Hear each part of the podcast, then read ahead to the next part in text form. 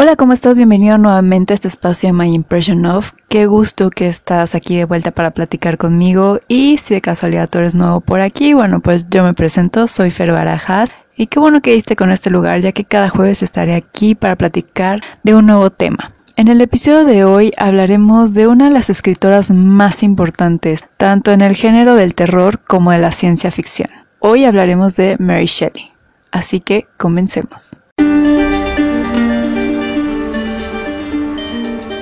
Así es, puede que me esté extendiendo un poco con la parte del género del terror de que estuvimos hablando en octubre, ya que hoy te propongo que hablemos de Mary Shelley, un gran referente por ser la pionera en lo que hoy conocemos como la ciencia ficción, más adelante te explico por qué, y de ser uno de los pilares del feminismo, además de también ser una de las representantes del género del terror. Ahora, Mary Shelley nació en agosto de 1797 en Londres, Inglaterra. Fue hija de la escritora feminista Mary Wollstonecraft y del periodista y escritor William Woodwin. De hecho, el nombre soltera de Shelley era Mary Wollstonecraft Godwin, pero pero al casarse con el poeta y filósofo Percy Shelley, pues tomó el apellido de su esposo. Desde muy pequeña, ella y su hermana mayor, Fanny Imlay, que era hija de Wollstonecraft con otro hombre, otro, me parece que periodista americano, bueno, estadounidense, Ambas estuvieron muy cerca de las letras. Es cierto que Mary no conoció a su mamá, ya que ella murió días después por una infección al dar a luz, pero sí que conoció lo que su madre había escrito gracias a su papá, de que pues obviamente el trabajo que su madre había realizado pues fue uno de los pilares por los cuales también tuvo este pensamiento muy liberal. Además, algo que podemos decir que era poco visto en aquella época, porque recordemos que antes no era bien visto que las mujeres estudiaran y que supieran muchas cosas, nada más eran como un adorno de casa, pues eh, al su madre ser escritora y su padre periodista y escritor también y tener unas bases y pensamientos muy liberales, bueno, pues su padre se encargó de darle la mejor educación que pudo en casa. Eh, y además por el trabajo de su papá al ser periodista, pues él tenía varios contactos en este mundo literario. Y que cabe mencionar que muchas veces eh, tanto Fanny como Mary lo acompañaban a ciertos a ciertos lugares donde pues tenían ese contacto con grandes pensadores y escritores de aquella época, lo cual ayudó que ambas tuvieran un pensamiento más crítico y em, tuvieran otra visión de lo que en realidad era el papel de la mujer y lo que y lo que estaba bien y lo que estaba mal dentro de la sociedad. Así que la verdad es que las dos eran mujeres muy muy educadas sobre todo en esta parte de de la escritura, de las letras, del pensamiento. De hecho, su padre describía a Mary Shelley como una mujer valiente e impetuosa, de una mente abierta, con ansias de conocimiento y una perseverancia casi inquebrantable. Cosa que vemos en las obras que escribió y Cabe destacar que efectivamente Frankenstein o el moderno Prometeo, que también es uno de los títulos de esta obra, es sin duda la novela más conocida de Mary Shelley, pero no es la única que escribió. De hecho, publicó otras obras. Entre los títulos que tiene esta Matilda, que eh, aquí un disclaimer, no tiene nada que ver con el libro que, inspiró a la película que conocemos y con la que crecimos de, de niños. También está Valperga, Perkin Warback, Lodore o El último hombre y bueno, pues como te decía, Frankenstein. Uh, si podríamos mencionar otra de sus obras que tenga o más bien que medio se acerque a la fama de Frankenstein, podríamos decir que fue El último hombre. Ahora, para entender un poco de lo que vemos en la escritura de Mary Shelley, hay que decir que su vida desde que nació estuvo muy marcada por la pérdida. Como te decía, empezando con la muerte de su madre a pocos días de que Mary había nacido, eh, también tuvo que soportar la muerte de sus hijos, de hecho solo sobrevivió uno, Percy. Por otro lado, y me parece que uno de sus hijos muere, casi a la par de el suicidio de su hermana Fanny y más o menos a la par de la muerte de uno de sus hijos también muere eh, su hermana Fanny. Ella se suicida y más o menos a la par también se eh, suicida, de hecho por ahogamiento, la primera esposa de Percy Shelley. Posteriormente, eh, ahí hay un lapso de tiempo, pero eh, también sufre, sufre la pérdida de su esposo, Percy Shelley, mientras él estaba navegando uno de sus veleros, hubo una tormenta y pues lamentablemente eh, se ahogó. Entonces, como vemos, la verdad es que la muerte siempre estuvo como muy cerca de, de Mary Shelley y también por esta parte de de la pérdida de su madre y de que su papá se volviera a casar, pero la nueva esposa, la que vendría siendo su madrastra, eh, pues ponía obviamente en primer plano a las que eran sus hijas biológicas en lugar de a las a la hija de, de, de Godwin, pues bueno, Mary y Fanny crecieron también con este sentimiento un poco de orfandad. Y justo estos dos sentimientos, tanto de la pérdida como de la orfandad, se ven reflejados en su obra y en especialmente en Frankenstein, lo que hace que esta novela tenga un nivel de sentimiento bastante alto que eh, ella pone en las hojas, además de que ella buscaba ganar un reto que había puesto en unas vacaciones con su esposo y con Lord Byron. De hecho, ahí es donde nace Frankenstein, en literalmente unas vacaciones. Dentro de esta obra podemos ver, como ya hemos hablado antes en el episodio de por qué nos encanta el terror, que esta novela, como muchas otras de la época, es una respuesta de Shelley al momento histórico y a los cambios sociales que se estaban viviendo en ese momento. Como muchas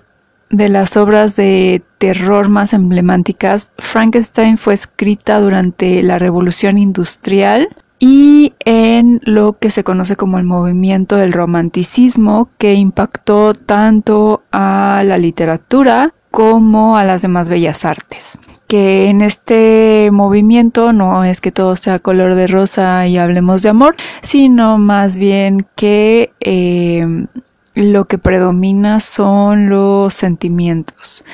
Pero ahorita, bueno, no hablaremos tan a fondo del movimiento del romanticismo, ya pronto eh,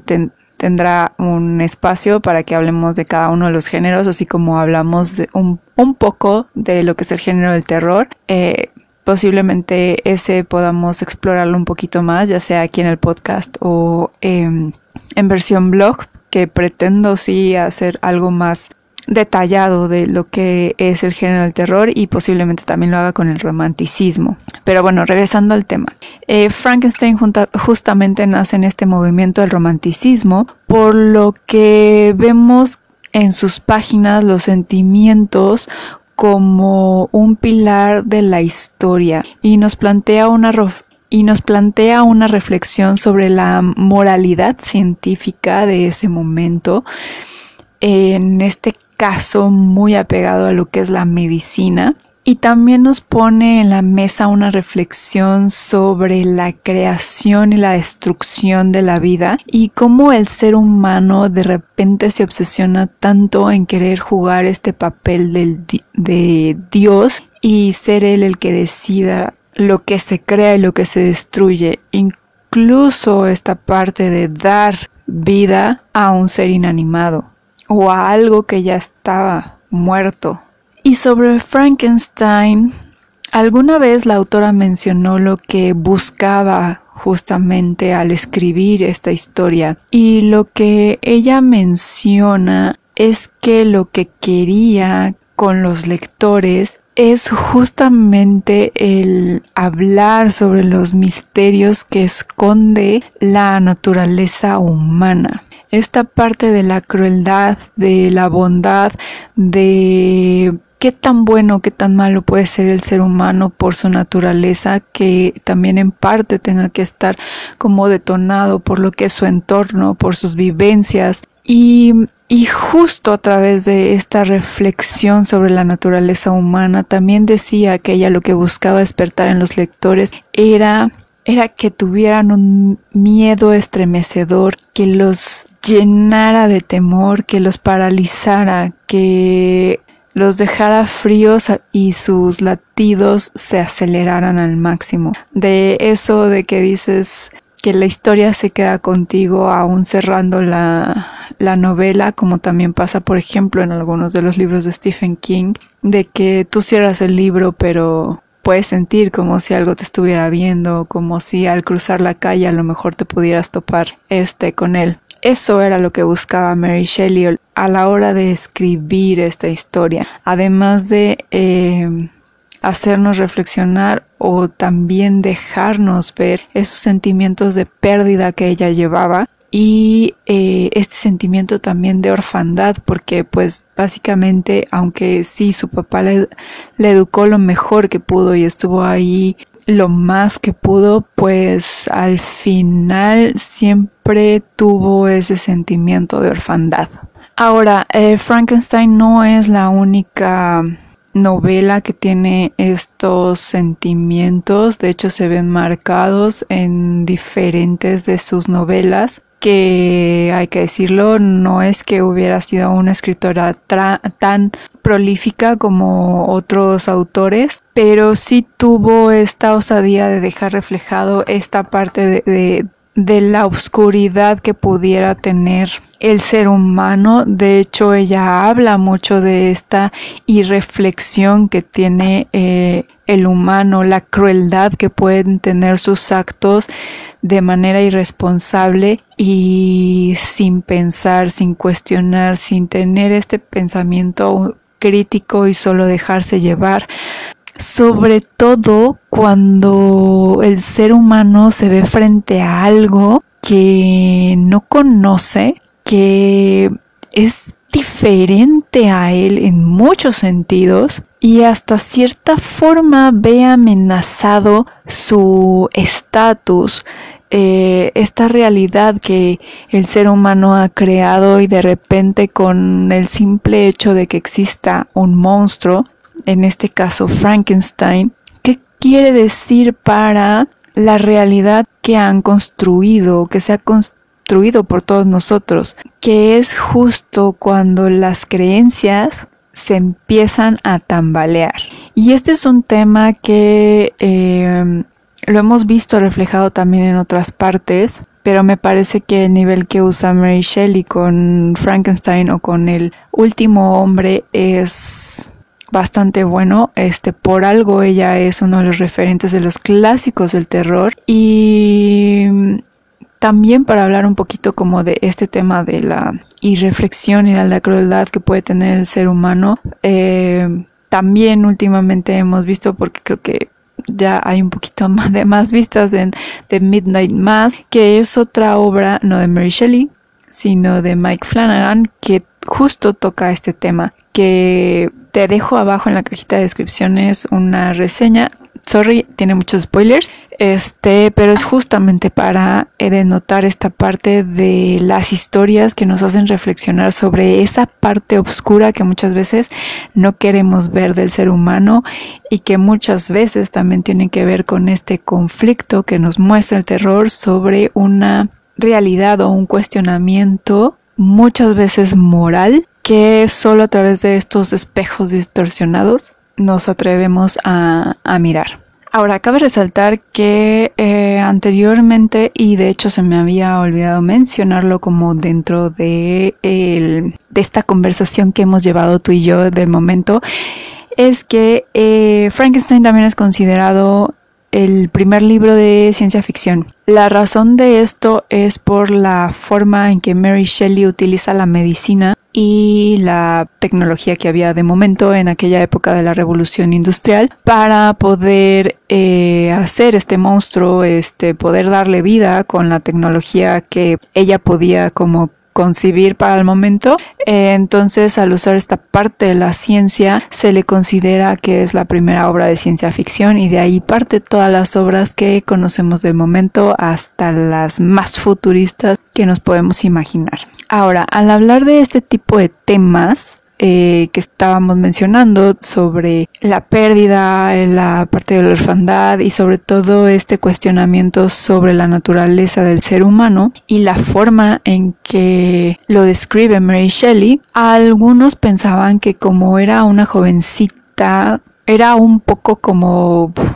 sorpresivo de que ella pudiera tener como estas ideas tan aterradoras. Recordemos que pues antes la mujer era básicamente vista como toda pureza y siento que últimamente también se toma como si las mujeres fueran simplemente buenas cuando en realidad también tenemos los mismos matices que cualquier ser humano, pero digamos que era un poquito más escandaloso en aquella época, era wow, una mujer tan joven y con, con estas ideas revolucionarias porque también en su forma de hablar, de expresarse, era una mujer de pensamiento muy liberal, pues cómo era posible, ¿no? Entonces fue una escritora que la verdad derribó muchísimos muros, pero que lamentablemente como muchos de los artistas o escritores que han roto este status quo de su sociedad en la que vivieron. La verdad es que Mary Shelley no gozó de la fama de su obra maestra, como muchísimos escritores lamentablemente y artistas del momento. Bueno, bueno, pues fue que en realidad con el tiempo Frankenstein se fue metiendo dentro de eh, del gusto de los lectores hasta convertirse en el clásico que es hoy y que bueno pues se ha ganado el corazón de muchos amantes del terror y de los monstruos y además bueno pues ha inspirado un sinfín de películas que están basadas en su personaje. Eh, también existen películas que, que han tomado la figura de Frankenstein simple y sencillamente como el como un monstruo. Y pues hay que decirlo también es una de las figuras que siempre vemos en Halloween junto con el vampiro que pues a lo mejor no decimos Drácula sino el vampiro porque pues la verdad es que eh, contrario a lo que es Drácula que puso un arquetipo de lo que era el vampiro y de ahí se han desarrollado otro tipo de historias alrededor de otras figuras vampíricas, em, pues en realidad en cuestión de este monstruo hecho con pedazo de cadáveres, pues en realidad pues no es que haya no es que haya otro monstruo similar que pudiéramos mencionar, siempre es Frankenstein, el vampiro, la bruja, ¿no? X en los Monsters podamos ver como un tipo de Frankenstein con Henry Monster, pero pues sería como el único que se eh, deriva de ahí. Y pues una de las razones por las cuales creo que justamente Frankenstein se ha metido al corazón de todos los amantes del el terror es justamente por esta reflexión que lleva hacia la naturaleza de lo que es el ser humano. Y la verdad es que Frankenstein te deja con una pregunta que es en realidad quién era el verdadero monstruo de esa historia y te invito a que me compartas tu opinión en redes sociales y te invito a que si es que tú no has leído Frankenstein como para contestar esta pregunta te invito a que lo leas. La verdad es que es un libro muy corto es bastante fácil de leer. Sí tiene, no sé si era como parte de el estilo posiblemente de aquella época. Sí tiene esta parte de que hay algunas cartas, de hecho el libro empieza con unas cartas. Eh, pero no es todo el libro hecho por cartas y solo con una visión como podría ser Drácula, que eh, justamente por eso es un libro un poco complicado de leer. También hay parte de narrativa en Frankenstein y pues justo el la persona que nos cuenta la historia desde su punto de vista, o sea, el libro está escrito en una primera persona, es el Dr. Frankenstein. Así que es un libro bastante interesante, bastante fácil y bastante rápido de leer porque, bueno, pues la verdad es que es muy, muy, muy cortito. O por lo menos, digo, si prefieres o eres más eh, audiovisual, bueno, pues obviamente siempre está el audiolibro y también están todas las adaptaciones cinematográficas que ha habido de este monstruo, unas más apegadas que otras a la historia. Y si mal no recuerdo, también hay una serie de Netflix de Mary Shelley pero la, te voy a ser sincera, esa no la tomé en cuenta para hacer esta reseña de de la escritora, más bien me fui como a fuentes un poco más biográficas, porque seguramente debe estar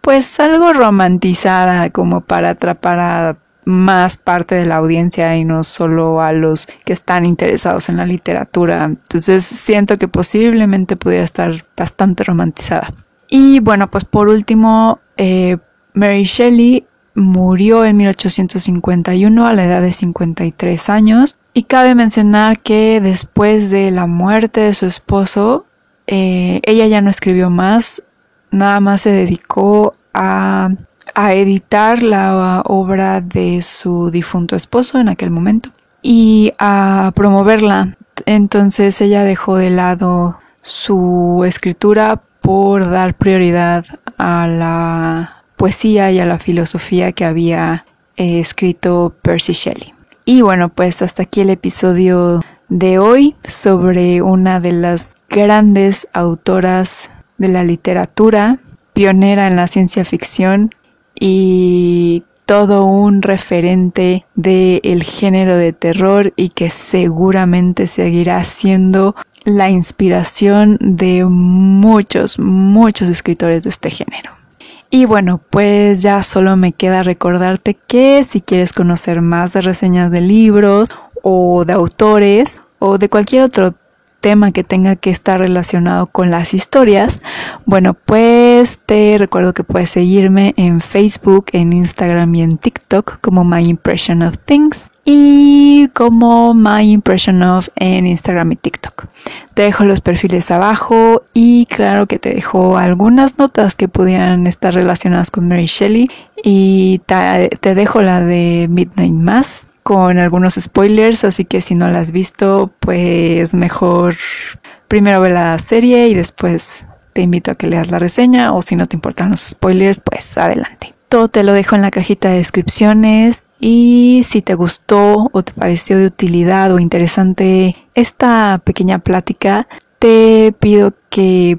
porfa la compartas con tus amigos lectores, con todos esos cazadores de historias que están allá afuera, porque en cada rinconcito de este mundo hay historias que están esperando ser leídas, contadas y escuchadas. Y pues qué mejor que ayudarlas a llegar a esa persona que las ha estado buscando. Me despido que tengas una muy muy feliz lectura o maratón de Frankenstein y nos escuchamos el próximo jueves. Chao.